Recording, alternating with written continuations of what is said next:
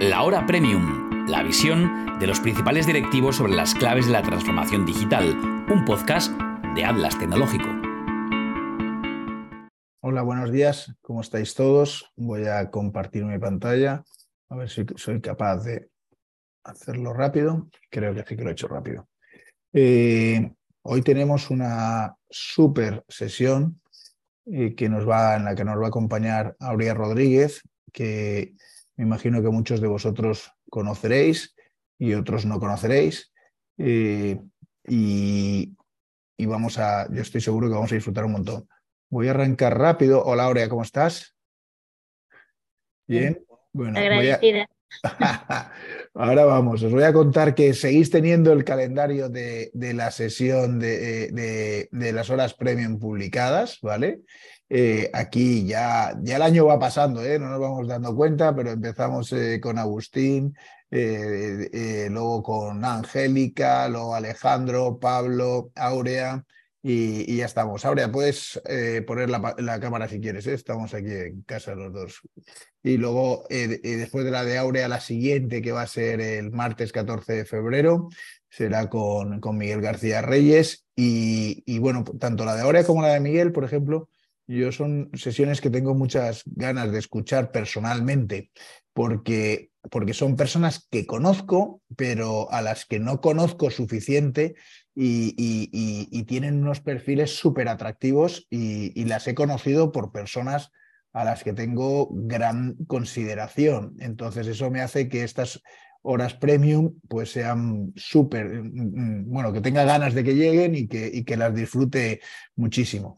Sabéis que podéis acceder a todas las horas premium a través de mi zona premium. Anticiparos que ya estamos muy cerca de, tener una nueva web corporativa en Atlas Tecnológico. Empezamos eh, los días de descuento. Durante este mes tendremos nueva web corporativa y durante este nuevo mes, eh, durante este mes de febrero tendremos eh, Atlas Platform funcionando. Habrán pasado dos años exactamente desde que presentamos nuestra, eh, nuestro primer site básico y fundamental y bueno, ya estamos de estreno otra vez eh, con todo lo que hemos aprendido. allí mm, también sabéis que os podéis inscribir a todas las sesiones, hoy a través de mi zona premium y os recomiendo que los hagáis. Y ya vamos con Aurea, con esta sesión tan, tan chula y divertida que ella misma, que es el capítulo de, de, uno de sus libros que recibe eh, muy interesante sobre más en Industria 4.0, talante y más.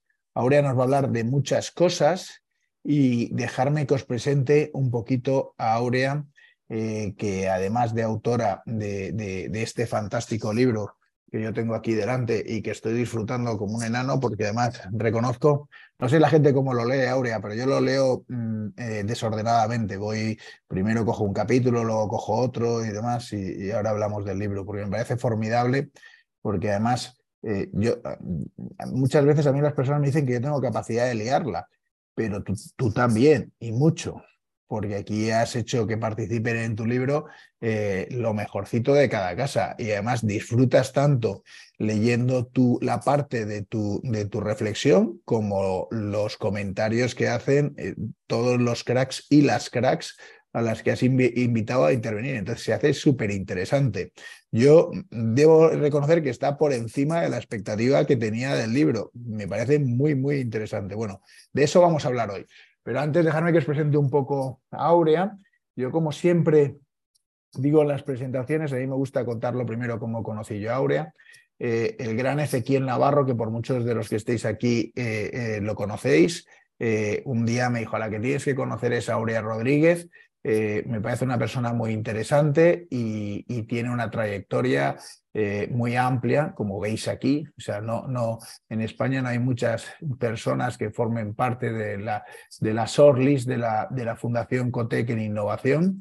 Tampoco hay personas que han trabajado en un centro tecnológico de referencia como puede ser Eurecat, ni personas que han estado en la alta dirección de, de, una, de un vehículo de la Administración Pública Catalana como es Acción todo eso en una misma persona, más toda la, experiencia y, todo, y toda su, trayectoria profesional y, formación, yo creo que le hace una persona súper interesante, que evidentemente como no puede ser una persona que te recomiende eh, eh, conocer Ezequiel, es una persona altamente colaborativa.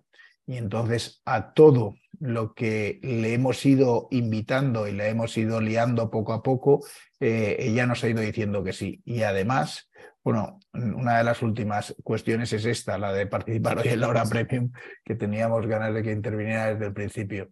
Pero además, eh, por muchas otras personas, pues como Laura Ocina o personas que, que, la tienen en gran consideración y que yo conozco de otros, de otros eh, momentos de mi vida profesional, todo el mundo habla maravillas de ella.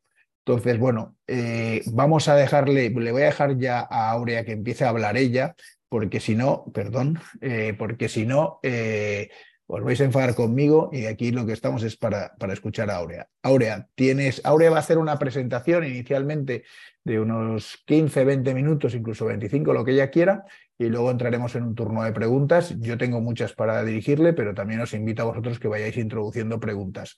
Gracias por todo. Aurea, es tu momento. Yo apagaré mi cámara, Aurea, ya he dejado de compartir, ¿vale? Pero, pero me tienes ahí. En cualquier momento que hagas cualquier gesto, conecto la cámara y conecto el audio, ¿vale? Vale.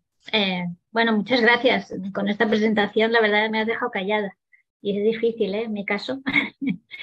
eh, bueno, muchas cosas de las que has dicho son, son de agradecer porque son opinativas, eh, pero eh, en este sentido, mm, el agradecimiento es mío por invitarme no solo a formar parte de, de, vuestra comunidad, que es de primer nivel y que no, no hay mucho que, decir en ese sentido, pero muy agradecida por todo y por, por, invitarme también a la hora premium. Yo os he preparado una pequeña presentación, pero porque me dijo a Pablo, bueno, preséntate un libro, no, preséntate tú, presenta, queremos saber quién eres, queremos saber de qué va el libro, queremos saber este tipo de cosas relacionadas también con, con el concepto de Atlas y la industria 4.0. Y nos, invitamos, nos inventamos este título tan chulo, que es el talante y más en la industria 4.0. Pero yo lo que me gustaría, ahora he hecho una pequeña presentación, pero sí por lo que sea interrumpirme, porque es más divertido mmm, hablar. A ver, sobre... Yo, yo te podré interrumpir, pero los demás no te, te van a poder inter, interrumpir a través de preguntas, ¿vale? Porque está montado vale. así el chat. Pero yo de todas maneras, en cualquier momento que vea que alguien quiere dirigirte una pregunta, te la traslado yo sin problemas. O sea que eso Perfecto. de la inmediatez eh, lo podemos hacer absolutamente inmediato cuando queráis, ¿vale? Pues muy bien. Uh, ya os voy a explicar el porqué de mi libro, no el libro en sí, porque si no, no lo vais a comprar. Y, y, en ese sentido, pero sí el porqué de mi libro y el porqué de esta manera de hacer del libro. Este es el libro, se llama Antes muerta que analógica, que puede pensar que da la impresión de que es un libro altamente feminista, cosa que lo es. Eh, pero no solo eso, hay un porqué detrás de, todo esto y lo que intento con este libro es, explicarlo. Este porqué es un poco la historia de mi vida, entonces os voy a explicar el porqué eh, de antes muerta que analógica, pero el porqué de Aurea repicando, que como dice, has citado Ezequiel, él habla del martillo pilón y Javier Ferraz y todos los de mi escuela, digamos de alguna manera, hablan del martillo pilón de la innovación. Y yo siempre les he dicho que yo soy la versión femenina, que es la mosca cojonera. Eh, dicho esto, uh, el libro en sí, como has dicho, tiene diferentes capítulos y explica pues el por qué de los países se están peleando por la tecnoeconomía y va bajando, bajando, bajando a nivel de que cómo nos afecta nuestro día a día, ¿no? Cómo nos afectan las finanzas, no solo con las criptomonedas, el blockchain y tal, sino en todo, ¿no?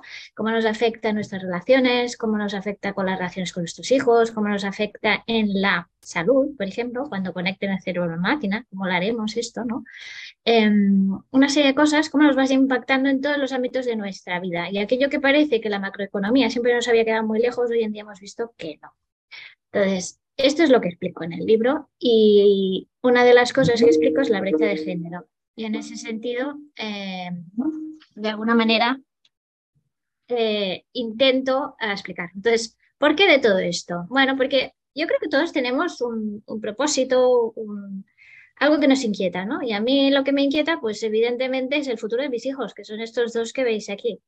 ¿Y por qué? Porque, bueno, veo que esta sociedad del bienestar en la que estamos y que trabajamos y que creamos valor de cierta manera y tal, eh, tiene que ir más allá de lo que es el, PIB. Entonces, ¿por qué lo digo esto? Lo digo pues porque las economías del mundo, y aquí lo vemos en el, en el, en el, en el Global Competitive Index, eh, la mayoría de ellas, de los tres pilares que mide este índice, dos de ellos están muy relacionados con la innovación. Entonces aquí viene mi uh, repicar, ¿no? De alguna manera, la innovación es el motor de las economías del mundo, de las principales economías, de aquellas que han salido mejor de la crisis del COVID y de aquellas que se recuperan más rápido. Por eso repico y repico eh, en este sentido. El Global Innovation Index del 2020 me hizo feliz porque vi que compararon la innovación con as a currency, como una moneda, ¿no? como un valor. Y realmente le dieron esta, esta, bueno, esta visualización, ¿no? De decir, esto es un valor intercambiable, esto es un valor que hace crecer, esto es un valor. O sea, la innovación se ha convertido en un valor. Y en un valor para las economías, para las empresas, pero también para las personas. Y ahí es donde voy.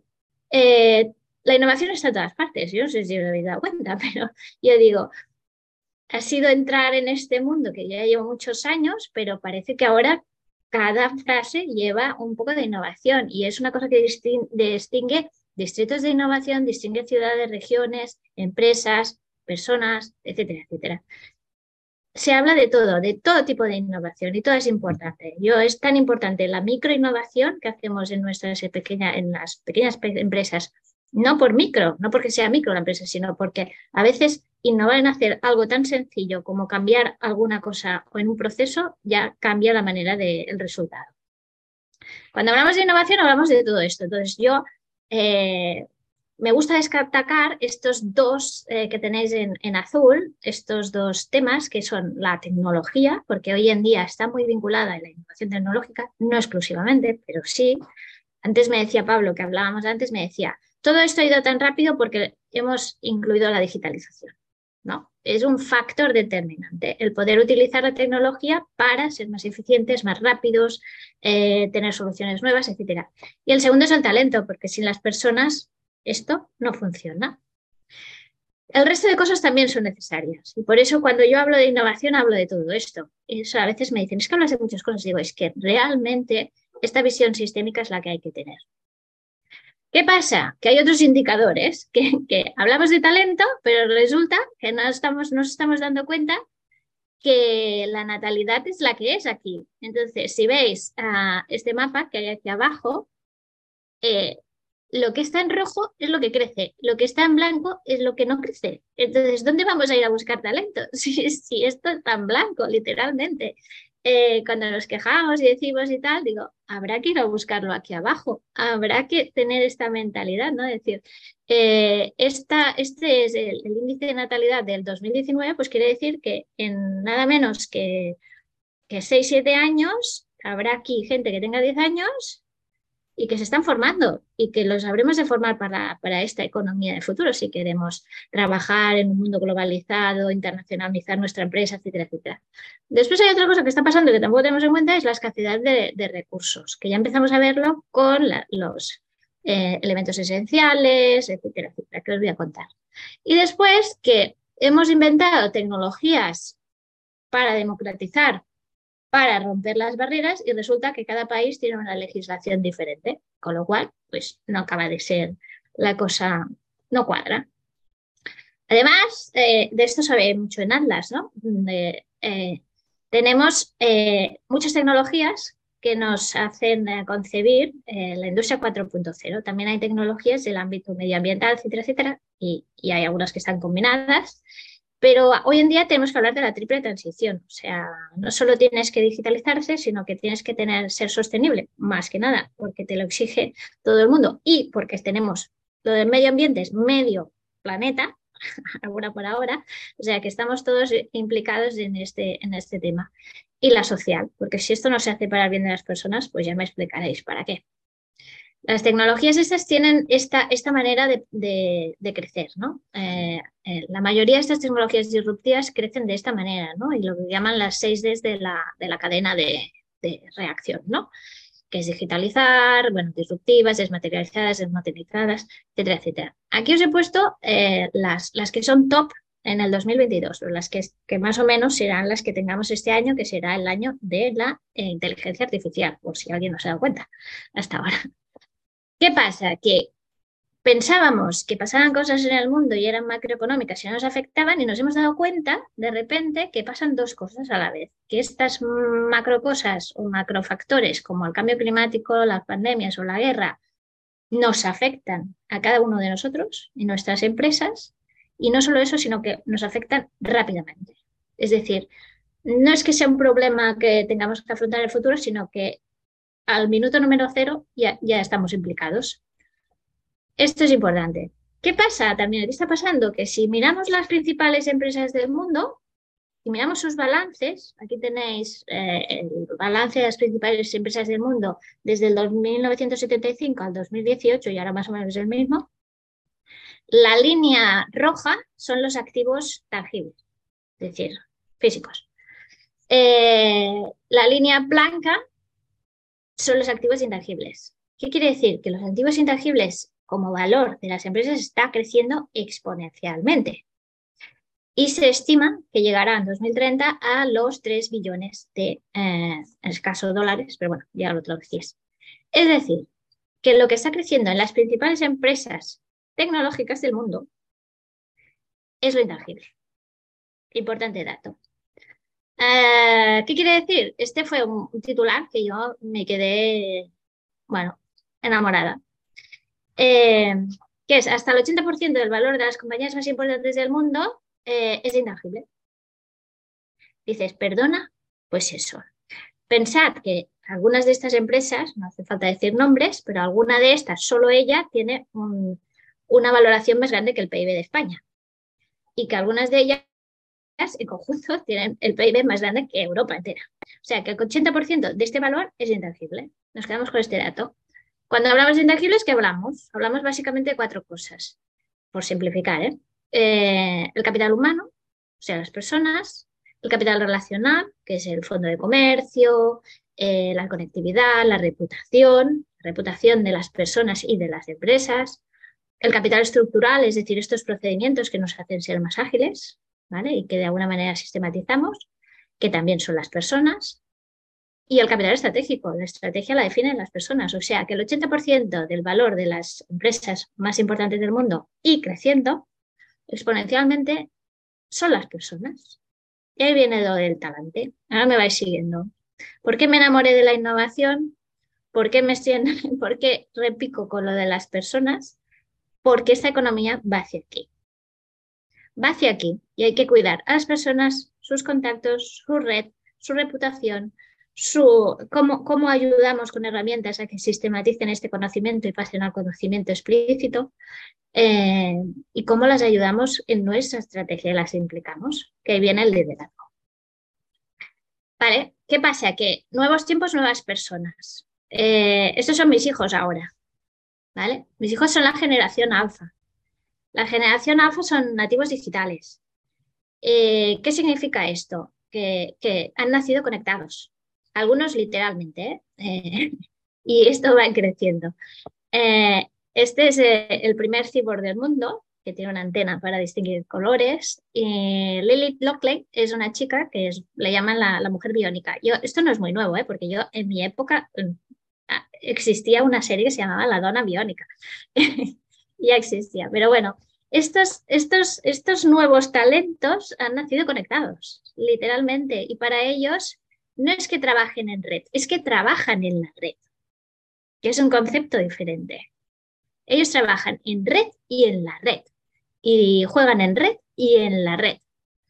Eh, esto es importante porque cambia el concepto completamente de lo que nosotros entendemos como red.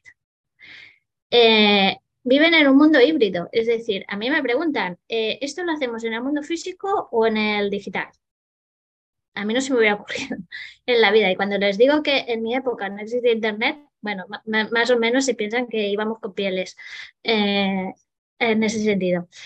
Esto es importante porque las empresas que hoy en día están diseñando estos productos tienen que entender que el consumidor de futuro piensa en el mundo híbrido y lo ha interiorizado. Y trabajan en red y en la red. Por eso, no sé si conocéis esto, este es un buen ejemplo de, cómo trabajar en el mundo híbrido, ¿no?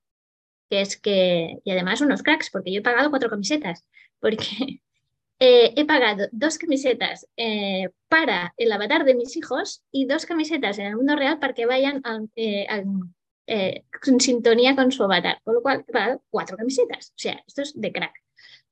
total. ¿Qué pasa? Que en este nuevo mundo híbrido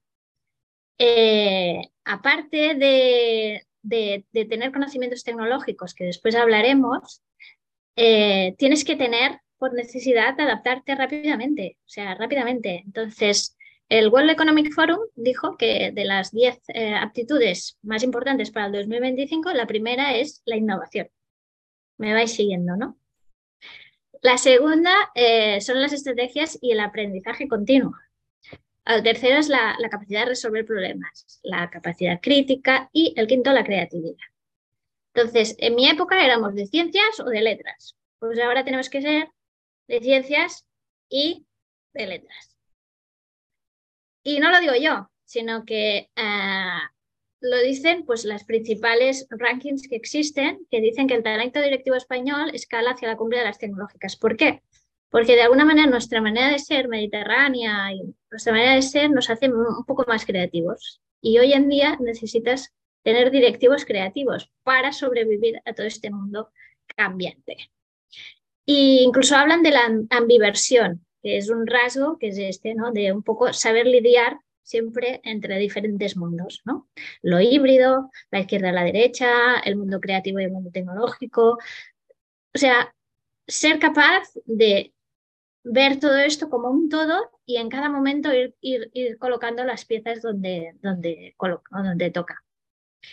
¿Qué pasa? Que, bueno, mm, todos sabéis que todas las profesiones digitales o relacionadas con la digitalización, pues eh, es, un mundo en el cual va a más y irá más transformándose el mismo. Estas profesiones se irán transformando. Lo que ahora necesitamos de aquí, nada, no necesitaremos, necesitaremos otra cosa. Y por eso China se ha puesto las pilas y por eso eh, esto va hacia aquí. Pero ¿qué pasa? Que las humanidades o aquello que nos hace más humanos y que no harán las máquinas es importante porque hay algunas cosas que las inteligencias artificiales ya hacen y harán. Estas personas hoy en día son postdigitales y hay que tener en cuenta que estos son nuestros consumidores, son nuestros trabajadores, es decir, hoy en día el 50% de la fuerza eh, laboral ya son millennials, pero es que ya vienen detrás los otros. Y esta gente mm, se llaman a sí mismos postdigitales, o sea, ya no son ni digitales, son postdigitales. Y viven en las redes, viven en la red y eh, trabajan en la red y en las redes. Esto es importante. Algunos los llaman nómadas, que en el sentido de trabajadores que están deslocalizados y que de alguna manera se mueven por el mundo. Pero lo que quería resaltar de aquí es sus aptitudes, ¿no? Sin fronteras físicas, flexibles, apasionados, adaptados, o sea, gente que, no es que diga siempre que sí, pero que de alguna manera se motivan por los proyectos en sí mismos. Este es el ranking de las, ah, de las profesiones que hoy eh, se están demandando más, porque eh, Pablo me dijo, bueno, habla de, esto. Digo, vale. Y, aquí veis que son muchas relacionadas con el ámbito de la digitalización, data science, desarrollo de web, sistemas de información. Pero yo lo que quiero resaltar es que estos perfiles técnicos que se nos suponen, se nos suponen, porque el conocimiento técnico no es que no tenga que existir, sino que nos supone, es uno de los problemas que hay hoy en día, ¿no? La falta de estos perfiles. Pero estos perfiles irán cambiando y no podemos ahora focalizar todos los esfuerzos a, buscar gente en estos o a crear gente en estos rankings porque enseguida cambiará. ¿Y qué está pasando? Que los principales motivos de los despidos estos que hay hoy en día masivos en las empresas ah, tecnológicas principales se deben a la falta de talento, la utilización de recursos, la inteligencia artificial. Es decir, tenemos que tener presente que esto, el mundo digital o las profesiones digitales que parecía que tendríamos que ir todos hacia allá, también se van a transformar. También se van a transformar. Y una serie de, de, cosas relacionadas, evidentemente, con la situación económica actual. ¿Qué pasa? Que por otro lado, ¿qué, ¿qué, estamos buscando? ¿Qué están buscando las empresas que contratan? Pues esto, acceso a la flexibilidad, triunfo del trabajo por objetivos. Esto es como está cambiando el mundo laboral. La brecha de habilidades y escasez de talento. O sea, no es que no haya eh, personas, sino que estamos buscando personas con unas habilidades determinadas y estas cuestan de encontrar. Es decir, cada vez buscamos más mirlos blancos y los mirlos blancos o las mirras blancas, pues todos sabemos que no abundan. Eh, diversidad, es decir, tener en cuenta el 50% también del talento y otros talentos, valores y sentido del propósito, clima laboral, bueno, una serie de cosas. Por eso escribí el libro. Por todo esto, porque el mundo tiende hacia aquí. Y esto nos afecta y nos afecta en nuestro día a día, en nuestra, en nuestra profesión, en lo que tenemos que aprender, en las profesiones que habrán en un futuro, en cómo nos tenemos que adaptar. Y esta es la idea. Además, en el ámbito de la mujer hay una brecha digital muy grande. Y esto es lo que a mí me asusta. Y entonces en el libro doy una serie de argumentos por los cuales esto es así. Y me hizo gracia una amiga mía que me hizo una reseña que dijo, la, la tecnología también la escriben las mujeres y, aquí que me reseñaron. Y este de aquí tenéis una foto de las mujeres rurales de aquí del camp de, de Reus, que se lo fui a explicar y bueno, están haciendo cursos para ponerse al día. Eh, con lo cual ya ha, servido la, ya ha valido la pena eh, el libro como tal.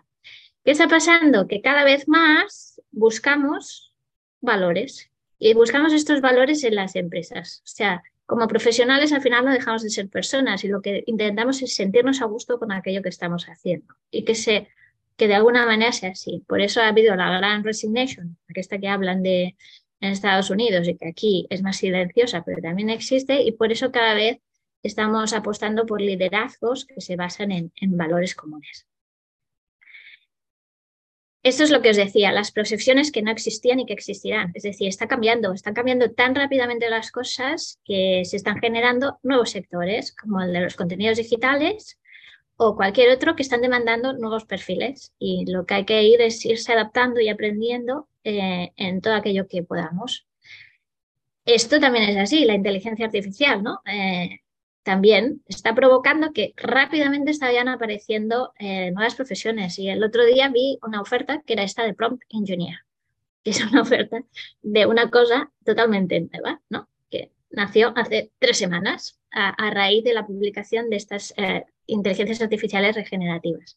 Bueno, pues ¿por qué no? Como dicen mis hijos, eh, yo quiero ser criptoartista o psicoanalista de IA, porque a este paso, como hablaremos con ellas, o ya estamos hablando con con ellas vía WhatsApp o lo que sea, acabaremos psicoanalizándolos. No sé si ellas a nosotros o nosotros a ellas. Eh, bueno, esto es una economía basada en los valores y por suerte esta nueva generación que viene detrás y todas vamos entrando todos en esto y las grandes marcas del mundo lo que están poniendo énfasis porque lo piden los consumidores es en estos valores y el primero es la innovación. El segundo, la ética, bueno, la responsabilidad, el trabajo en equipo, la excelencia. Estos son valores que se están exigiendo a las marcas porque los exigen los consumidores y entonces los están adoptando. Y esta es la, la portada del Time que me llamó más la atención, que es cómo podemos hacer entre todos un mundo mejor, ¿no? De alguna manera. Eh, siempre teniendo en cuenta que hay peligros y estos son los peligros de la tecnología, del abuso de la tecnología que hay que tener muy presentes, o sea, la falta de ética, la, brecha digital, que el mundo digital no es un planeta B, o sea, no tenemos otro, que es el que tenemos, y, la, falta de, autonomía. Y bueno, este, para resumir, ah, de alguna manera, mm, yo en mi trayectoria he tenido la suerte de trabajar en el mundo de la innovación desde diferentes perspectivas, de la empresa privada, la administración pública, un centro tecnológico, eh, de pegármela muchas veces, que también esto te enseña, ¿no?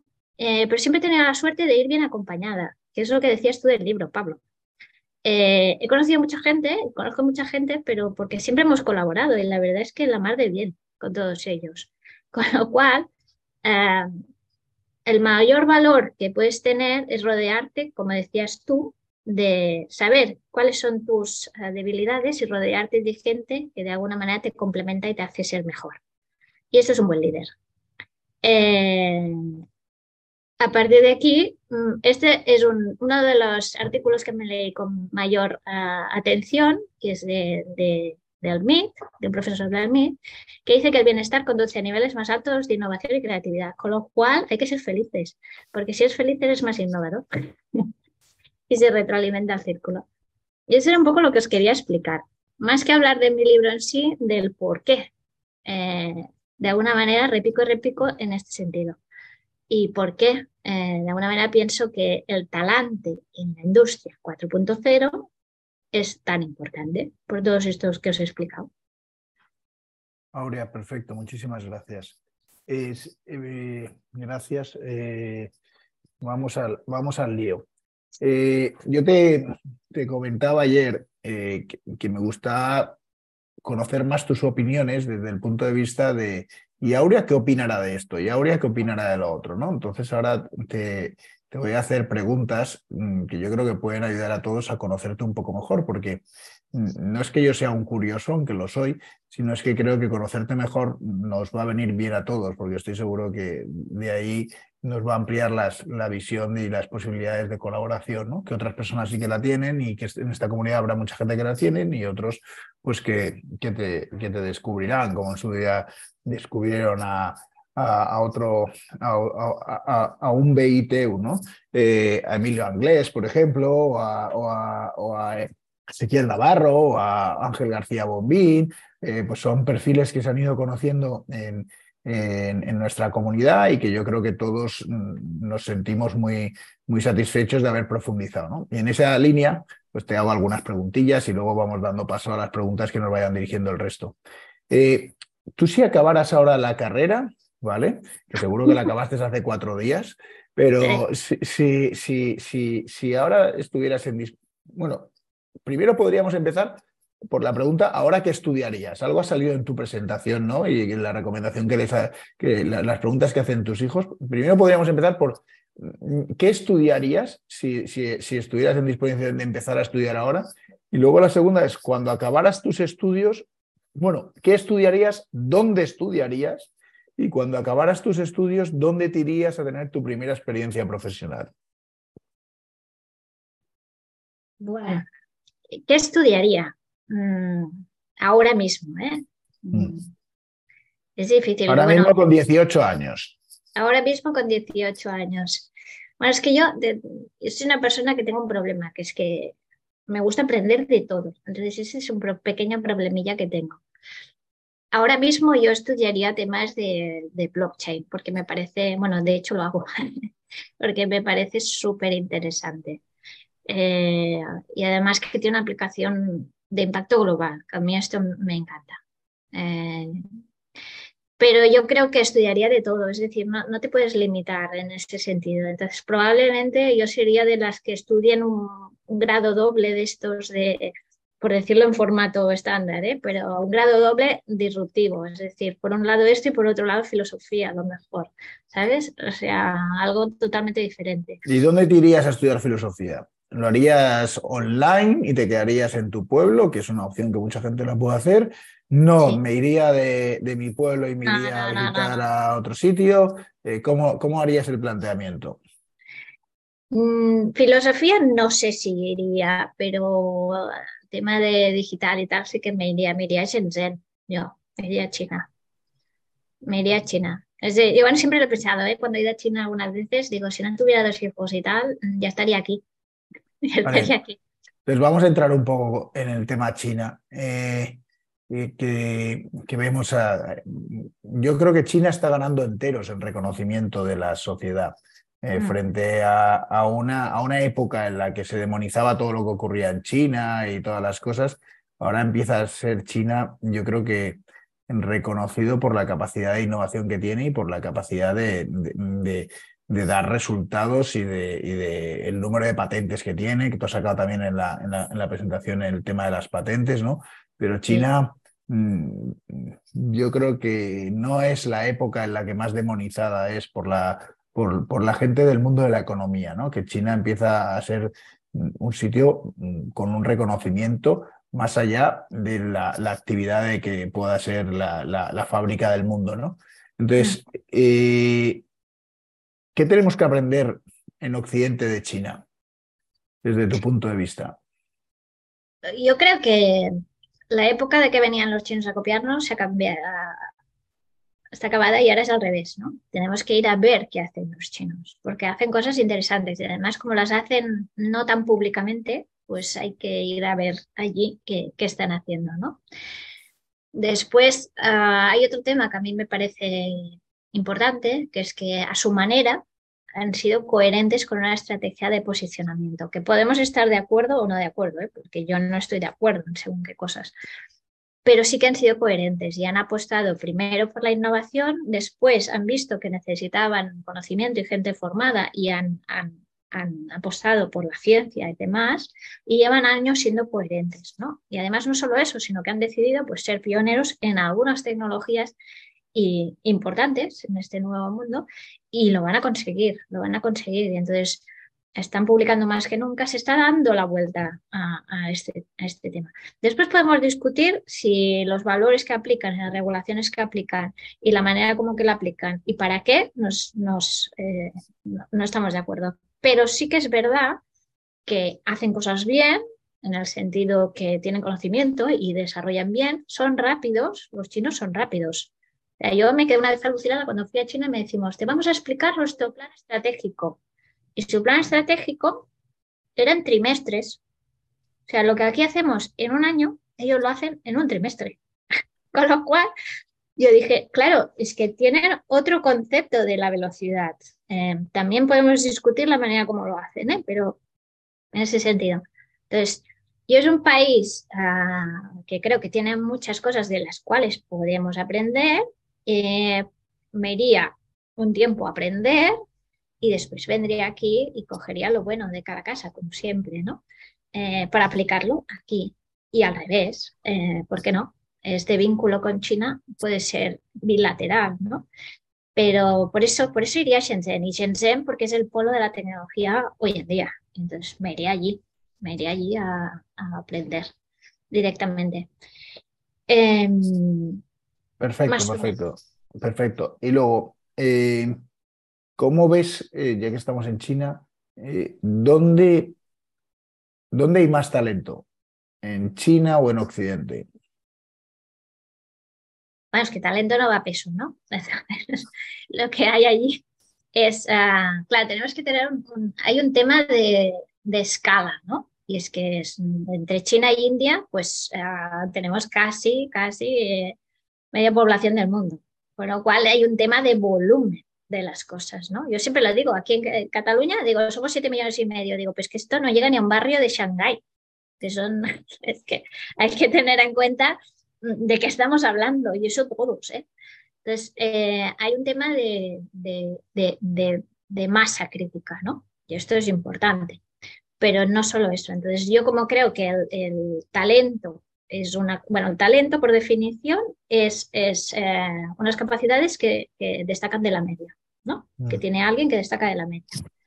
Con lo cual, eh, yo pienso que en las organizaciones había un estudio que decía que cualquier organización del planeta, ya habían estudiado no sé cuántas organizaciones público-privadas, empresas pequeñas, medianas, grandes, y habían llegado a la conclusión de que fuera independientemente del país, lugar, género, sexo, lo que fuera, de la organización tenía entre un, 10%, un 10-15% de mirlos blancos, o sea, de gente que estiraba el carro, los líderes, la gente que va. Un 60-70% de gente que hace su trabajo y un, entre un 5 y un 15 de tóxicos. Y esto independientemente de la organización del planeta. Con lo cual, pues los chinos lo mismo, ¿no? Eh, como son más, tienen más tóxicos, más mirlos, más, más de todo, ¿no? pero igualmente. Entonces, mm, yo creo que no hay que menos tener a nadie, a nadie, y lo que hay que es promocionar este talento. Y entonces esto de destacar de la media se hace también con educación. Es decir, a mí lo que me gustaría ser líderes en el mundo fuera en educación, porque sería la manera que tuviéramos más talento que el resto. Eh, esta es la cosa. A la gente cuando la empoderas, cuando la enseñas, cuando aprende, cuando cuando tiene medios para, para poder aprender, la más gran mayoría de gente, excepto que tenga algún tipo de dificultad, la gente tira. Bueno, ahora que no lo has llegado a decir, pero casi lo has dicho y lo has introducido. Eh, eh, tu concepto de los sinergentes. ¿Qué hay, ¿Qué hay detrás de una persona sinergente? ¿Qué, ¿Cómo se crean o cómo se potencian o cómo se desarrollan?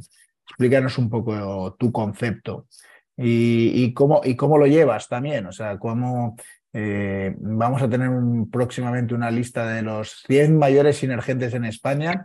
Eh, ¿Cómo llevas esta, esta evangelización en este concepto? Bueno, este es un concepto muy sencillo. Eh, que está relacionado con las nuevas tecnologías. Tiene un lema que es eh, tener cuidado con los tóxicos troyanos y trolls y rodearse de sinergentes que siempre aportan aptitudes, eh, conocimiento y valores. ¿Por qué? Porque los retos que tenemos por delante son tan, tan ambiciosos siempre, o sea, cualquier cosa que hagamos hoy en día es difícil que la hagas solo. Es muy difícil porque el reto es tan grande y más en tecnología. Necesitas conocimiento, necesitas gente, pero claro, gente que aparte que tenga conocimiento, como me dijo una amiga, que sea normal. es decir, que de alguna manera eh, tenga unos valores compartidos, que cuando te dé una palabra, pues responda a la palabra. Cuando de alguna manera ah, puedas confiar, sea confiable, una persona confiable, ¿no? Eh, y por otro lado, que evite, como hay que trabajar en equipo, que sume, ¿no? Y que hay gente que simplemente suma saber dinamizar el equipo, pero este es un gran valor en un equipo, ¿no? Es decir, cuando alguien se afloja, cuando el otro aprieta, cuando uno tiene un mal día, como somos personas y no inteligencias artificiales, pues tenemos buenos y malos días. Y esto es muy importante. Entonces, mis hijos me dijeron, esto es, mamá, es buena people. Digo, pues sí, es buena people y, y people buena. O sea, que también son buenos en lo que hacen, son profesionales buenos, o sea, gente de referencia, ¿no? Que hay. Y es curioso, pero yo siempre he tenido la suerte de trabajar con grandes referentes muy humildes, gente muy humilde. Como decías, este hombre, o sea, solo que abra la boca con lo que puede decir, ya estás aprendiendo, ya te sientes y lo, lo, lo comparte. Entonces, eh, el conocimiento es una de las cosas que si lo comparte se multiplica. Es de las pocas cosas eh, que existen. Ese es el concepto de sinergentes, que me inventé y entonces empecé a crear como una especie de comunidad y bueno, más o menos, eh, como, como, decía que el entrenador del Barça, ¿no? Mm, es gente que, que, le gusta trabajar con gente que son como ellos, ¿no? Y que de alguna manera te retan. Y esto es lo que pasa, por ejemplo, en los equipos de alto de rendimiento, que es gente que, que necesita trabajar con gente similar, ¿no? de alguna manera eh, intelectualmente te entiendes, pero los valores, que es, importante, también son similares, porque si no, mm, no funciona el equipo. Y esta es la, idea. Entonces, los sinergentes, de manera natural, eh, han creado una comunidad. Si esta comunidad ah, finalmente creamos unos premios, yo creo que, o lo que sea que hagamos, creo que primero que formaréis parte y segundo, que estaremos de acuerdo y bastante de acuerdo y de manera intuitiva daríamos los mismos premios a las mismas personas, porque eh, todos en el mundo reconocemos estos liderazgos que son honestos, que, de alguna manera son gente brillante. La gente brillante la vemos todo el mundo. Otra cosa es que estos tóxicos troyanos y trolls, como hay en el mundo de Internet y tal, mm, que en, en, el mundo físico son la gente mediocre y gente que tiene mala leche, que estos hay en todas partes, pues intenten menoscabar, pero la mayoría de personas sabemos ver el talento enseguida y la gente honesta lo reconoce. Con lo cual. Has destacado mucho la honestidad también en, en, la, en las nuevas generaciones que, que demandan mucho eh, vivir en entornos honestos, que, que, es muy difícil porque muchas veces nos pasamos, nos pasamos todo el mundo mm, de eh, eh, presumir de honestidad y luego las cosas están como están, con lo cual no, no, debe ser que podamos presumir todos tanto cuando las cosas están como están, ¿no? Pero la honestidad es que es fundamental. Y, y, la colaboración, que, que, también ha salido en, en, todo lo que estás diciendo, cómo educar en honestidad, mm, me parece que es un tema que, que llevamos muchos años intentándolo. Eh, y que bueno, que en algunos, en algunos ámbitos se consiguen más resultados y en otros no tanto. Pero eh, en la colaboración, yo sí que no tengo la sensación, quizás hace muchos años que yo estudié, ¿no? Que, que la colaboración se esté fomentando mm, desde el punto de vista tanto de la educación como, como también en el ámbito de las, de las empresas y demás. O sea, hay perfiles colaborativos, yo creo que en el Sinergente la colaboración es fundamental, ¿no? Eh, pero, pero yo no veo que se fomente tanto la colaboración. En un mundo que es profundamente individualista, eh, una de las cosas que, que, más llama la atención es que la colaboración no, pues no es real. Mm, es, muchas veces enseguida detrás de la colaboración vemos intereses ocultos, vemos determinadas cosas o, o, alguien en cuanto ves que está haciendo algo que realmente está aportando a, a la sociedad o está intentando contribuir con la sociedad para mejorar la sociedad como cada uno piensa que la tiene que contribuir. A continuación se lleva mm, tres viajes que le pega a alguien y se queda, y se queda tieso. Eh, ¿Cómo ves esto de la colaboración tú? ¿Cómo podemos ser una sociedad más colaborativa? Bueno, yo lo veo bien, evidentemente, ¿no? Eh, yo lo que siempre digo que la innovación es una manera de ser y es colaborativa por naturaleza, porque solo no vas a muchos sitios y en todo caso irás muy rápido, pero no llegarás lejos. Eh, tú has dicho cómo, eh, bueno, las cuatro P's de Kotler se han transformado en, en, tres, ¿no? En tres P's, que es el, el People, Planet, Purpose. O sea, ser honesto con nosotros mismos, pero también con el planeta y con, un bien común, ¿no? Y esto va hacia aquí. Que más que un lema de marketing o, de alguna manera una manera de programar el marketing, es porque realmente estos valores que hemos estado diciendo van hacia aquí.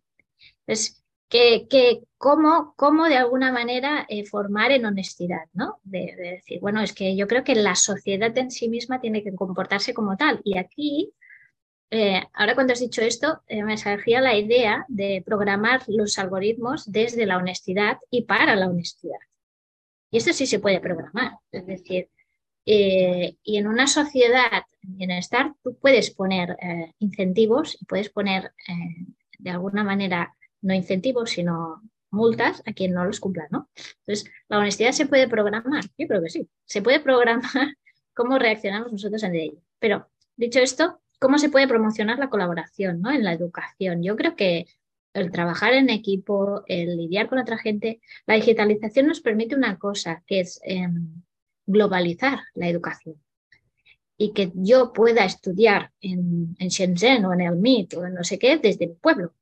Con lo cual, eh, no solo eso, sino que puede tener el mejor profesor del mundo sin tener que eh, desplazarme o sin tener. Y esto genera o que pueda acceder que a lo mejor en cualquier lugar del mundo a una charla de una persona brillante. Mm. Solo con escuchar esto quizás abras mentes. Pero dicho esto, voy a mi, a mi, a mi charla, ¿no? Esta conectividad, estas nuevas generaciones que viven conectadas, porque viven conectadas, yo siempre digo, tener eh, eh, un contacto en cualquier red social no es tener un amigo, no nos equivoquemos, ¿no? Y, y esto, un amigo mío siempre siempre habla de, los amigos conocidos y saludados, ¿no? que son tres categorías que tú has descrito, ¿no? Has dicho, sí, trabajo con mucha gente, pero eh, hay diferentes categorías, ¿no? Pues, pues, pues, pues, un poco es esto, ¿no? Y, esto ha sido así. Voy a aprovechar para pedirte un consejo. Eh, sabes que estamos organizando nuestro próximo Collaborate en Pamplona y sabes que a nosotros nos gusta poner el reto de, de, dar la medida de lo posible eh, un, espacio, un espacio que, toca a, mujeres que trabajan en el ámbito industrial y tecnológico. ¿no? Entonces, como yo me dedico a la captación, ¿no? Eh, como, como las sectas satánicas estas más, más, más peligrosas, y entonces voy buscando, voy persiguiendo, voy viendo que me presenten a esta mujer, a esta otra, tal. Eh, el otro día con una alta directiva de la industria que estaba intentando convencerle para que participara en el programa, eh, estaba hablando del segundo nivel de su organización, ¿no? Y, me estaba diciendo que era imposible que, que quisieran participar. Entonces yo decía, ¿pero por qué? Dice, ¿por qué no? ¿Por qué no? Porque no quieren, porque no quieren tener eh, una, una, una, exposición pública y porque no les va. O sea, es mucho más vanidoso el hombre que la mujer. o sea, yo soy una persona vanidosa, pero no sé si, si desde el punto de vista de, de, podríamos, en el género podemos hacer esto, ¿por qué cuesta tanto? O sea, yo que estoy empeñado en esto y, no soy un feminista reconocido, pero estoy empeñado en sacar eh, eh, eh, a mujeres, a, porque creo que además es que, es que es espectacular, porque todos aprendemos mucho. ¿Cuál es, cómo se hace y cuál es el motivo ya no de, de la brecha de género que es evidente y esa social e histórica? Pero porque hay muchas mujeres que cuesta sacarlas del anonimato y que tienen muchísimo que compartir con el resto de la, de, la sociedad. Bueno, yo creo que hay dos motivos. Uno es externo, que es el paternalismo, y que se, se crucifica antes a una mujer que un hombre, y por eso en las empresas, es decir, que, que tú destines parte de tu tiempo a reconocer tu marca de empresa, a visibilizarte, a socializarte, se reconoce más a un hombre que a una mujer.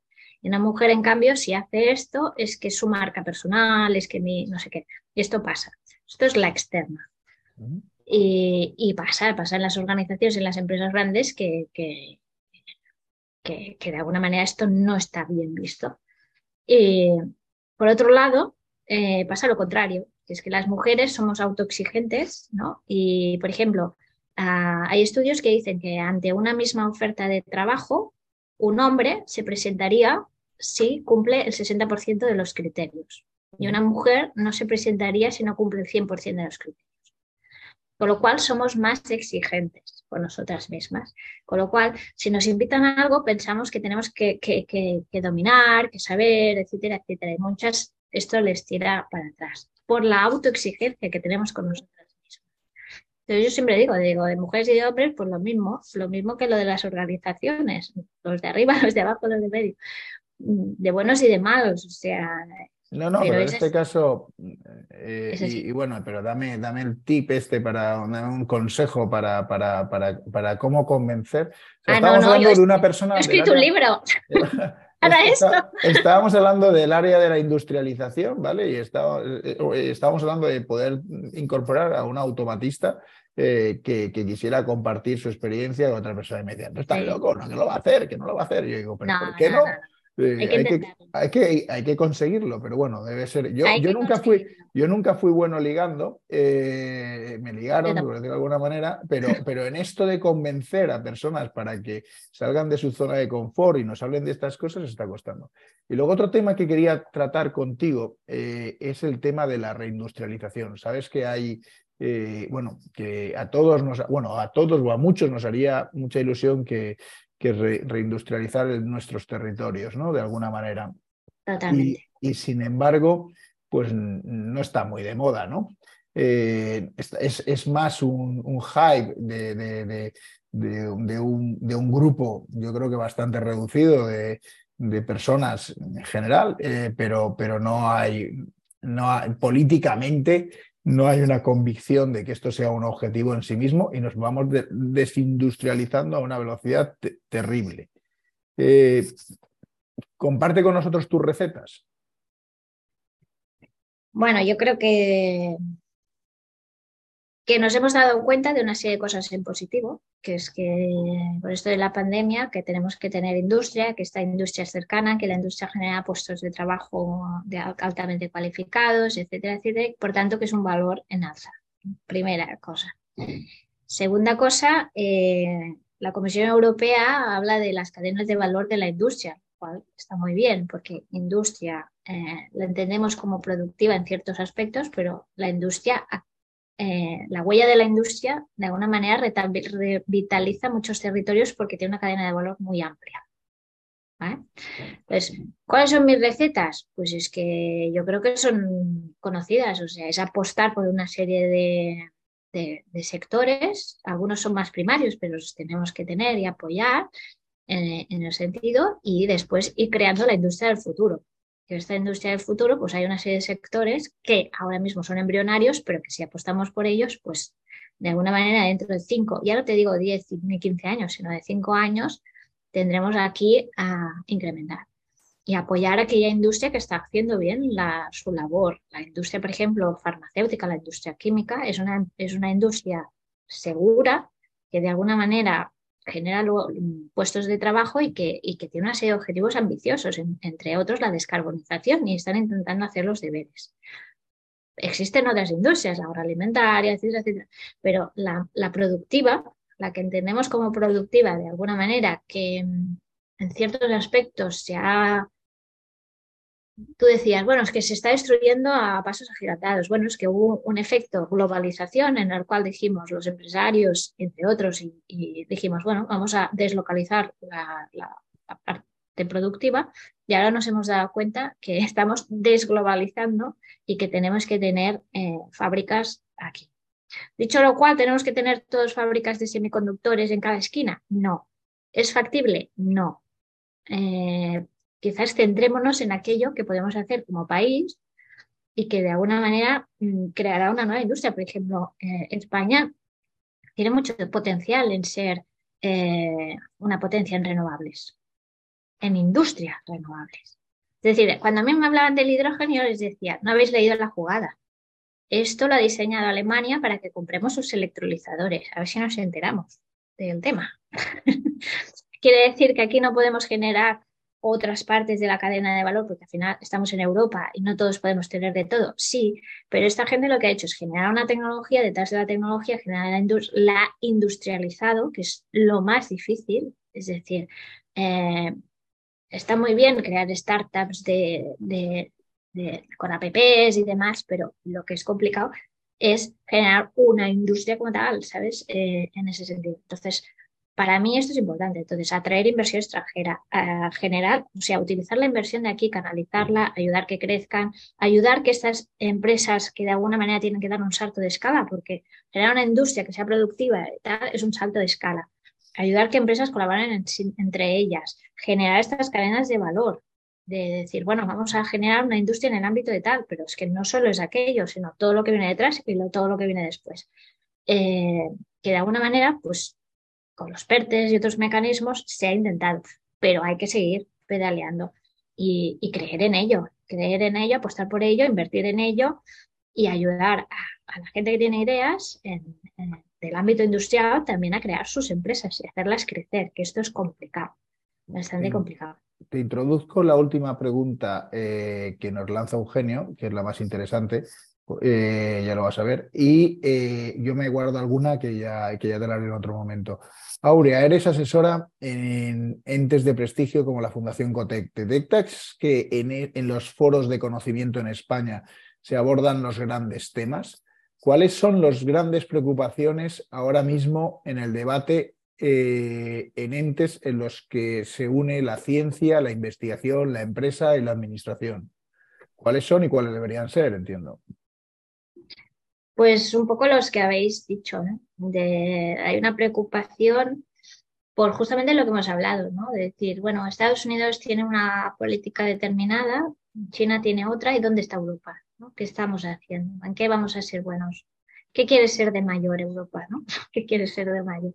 Esta es una de las cosas. Y esto va de lo que habíamos hablado, de generar industria de fortalecer la que tenemos, porque a veces lo de generar, generar es fortalecer lo que ya existe, ¿no? De alguna manera.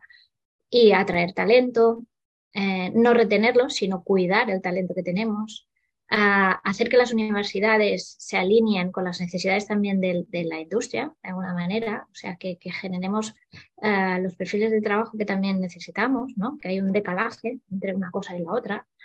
Eh, que eh, la gente que de alguna manera quiere montar su empresa y quiere hacerlo aquí tenga ventajas competitivas, como tienen en otros países, ¿no? Mm, porque esto también va de, ventajas competitivas en muchos sentidos, ¿no? en cuanto montas una empresa, en cuanto haces rondas de financiación, en cuanto quieres atraer talento de fuera, en cuanto puedes hacer un soft landing de no sé qué. Eh, bueno, esto también va de esto. Entonces, todos estos temas yo creo que están relacionados con lo que hemos ido hablando, ¿no? Tecnología, cómo generar valor, cómo atraer el talento, cómo priorizar, porque al final España es un país, es una economía relativamente grande, pero tampoco es de las más grandes, con lo cual, y además está perdiendo fuelle, porque nos ha pasado por delante de México. Eh, de alguna manera, ¿cómo podemos hacer? Tenemos que elegir nuestras batallas, ¿no? Y, estas batallas, cuando no puedes ser bueno en todo, pues tienes que decidir en qué quieres ser bueno y en el resto de cosas colaborar con el resto o tenerlas eh, ligadas con el resto, ¿no? Eh, y esta es un poco la, la, cosa que más o menos en todos los foros se, la gente tiene cierta inquietud por qué pasará, ¿no? Y esta incertidumbre que está creando todos estos problemas, ¿no? Que al final hoy en día un poco las empresas van, ¿y ahora qué me va a pasar, no? ahora me suben el, el, tema de la energía, ahora no sé qué, la transición energética es un problemón para todo el mundo, que yo mm, personalmente no es mi tema de expertise y no lo entiendo, os lo digo de verdad. O sea, no, no entiendo que hayamos montado un sistema que nos estamos haciendo la araquiri. Sí, yo es que no lo entiendo. no sé. A mí alguien me lo tiene que explicar, pero muy bien explicado un día porque no, no lo acabo de entender, os lo digo de verdad. Entiendo no perfectamente. no seré yo, no seré yo, pero buscaremos a alguien que nos lo explique. Sí, sí, Para sí, hablar de este tema me parece muy interesante. Aurea, ha sido un placer. Espero que tú hayas disfrutado lo mismo que hemos disfrutado nosotros. Eh, eh, lo compartiremos esta conversación en redes sociales para que todo el mundo eh, lo pueda visualizar. Y ahora voy a ver si soy capaz de volver a compartir mi pantalla y explicaros que... a ver si lo estoy haciendo bien. Yo creo que sí. Eh, la siguiente sesión será cómo aterrizar una estrategia de innovación y eh, la tendremos con Miguel Ángel García Reyes, socio consultor de Dignoy y evidentemente colaborador de Atlas Tecnológico. Aurea, un placer, gracias por todo y Igualmente. nos vemos muy prontito. Hasta la próxima. Gracias a vosotros. Un abrazo. Un abrazo fuerte.